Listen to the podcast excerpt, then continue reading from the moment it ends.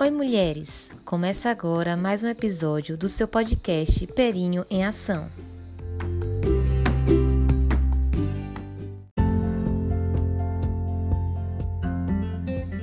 Estamos aqui mais um domingo em pleno isolamento social para falar de um assunto super importante: o parto humanizado. Você já deve ter ouvido falar sobre isso, mas você sabe dizer o que é? Uma importante questão a ser esclarecida é que esse termo não pode ser entendido como um tipo de parto. Uma cesariana, por exemplo, pode ser classificada como um parto humanizado. Mas vamos lá. Algumas pessoas acreditam que se um parto foi realizado na banheira, em luz baixa, com a presença do companheiro, já pode ser classificado como parto humanizado.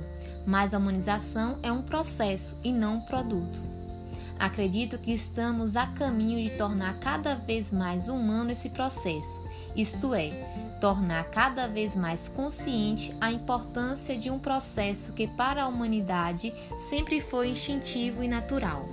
O parto deixou de ser visto dessa forma.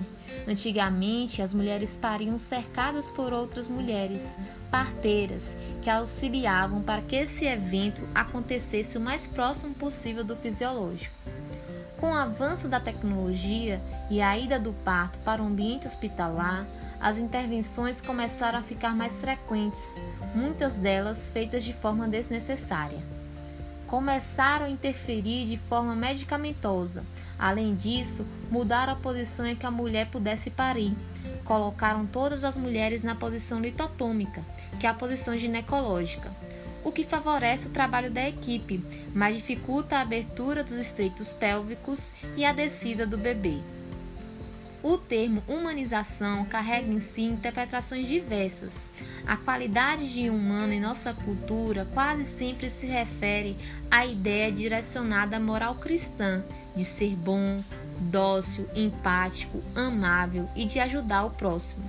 Nesse contexto, retirar a mulher de seu sofrimento e acelerar o parto através de medicações e de manobras é considerado uma tarefa nobre da medicina obstétrica e assim vem sendo cumprida. Mas isso de humanizado não tem nada. É claro que a tecnologia e as intervenções, quando bem indicadas, podem salvar a vida do bebê e da mãe, e nesse caso são super bem-vindas. Intervir de forma desnecessária pode provocar que essas mulheres desenvolvam problemas emocionais e afetivos, podendo desenvolver uma depressão pós-parto, por não terem vivido essa experiência de forma plena e respeitada. Muitas e muitas mulheres, ao relatarem seus partos por via cesariana, sem indicação, mostram a frustração de não terem parido naturalmente com as próprias forças dos seus filhos querem e precisam vivenciar o nascimento dos seus filhos de forma ativa, participativa inteira.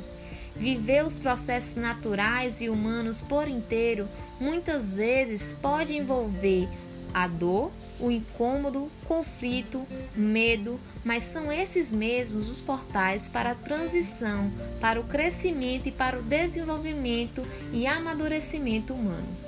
Agora vamos trazer mais detalhes. O parto humanizado surgiu como um movimento no final do século XX para resgatar o parto como um evento mais humano e acolhedor para mãe e bebê.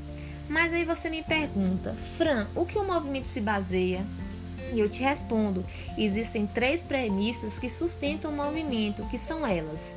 A primeira é que o parto é um evento fisiológico. O corpo feminino está preparado fisicamente para esse momento e trabalha perfeitamente para isso, salvo algumas exceções, e por isso requer pouca ou nenhuma intervenção médica.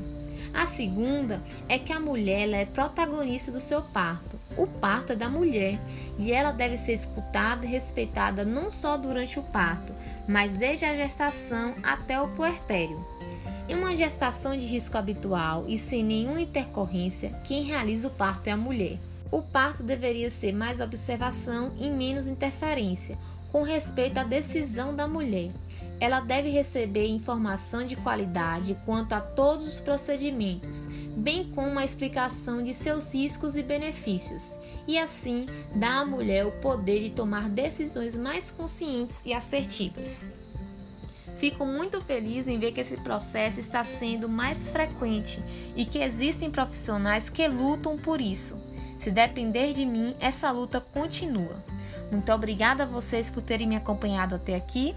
A gente se encontra no próximo domingo e se você quiser receber mais conteúdos sobre o mundo da obstetrícia, me segue lá no Instagram. É o arroba franciele com dois L's macedo.fisio. Um beijo e eu espero vocês no próximo episódio. E a terceira, a medicina baseada em evidência. Todo e qualquer procedimento que se vá realizar na mulher ou no bebê deve estar pautado em evidência científica.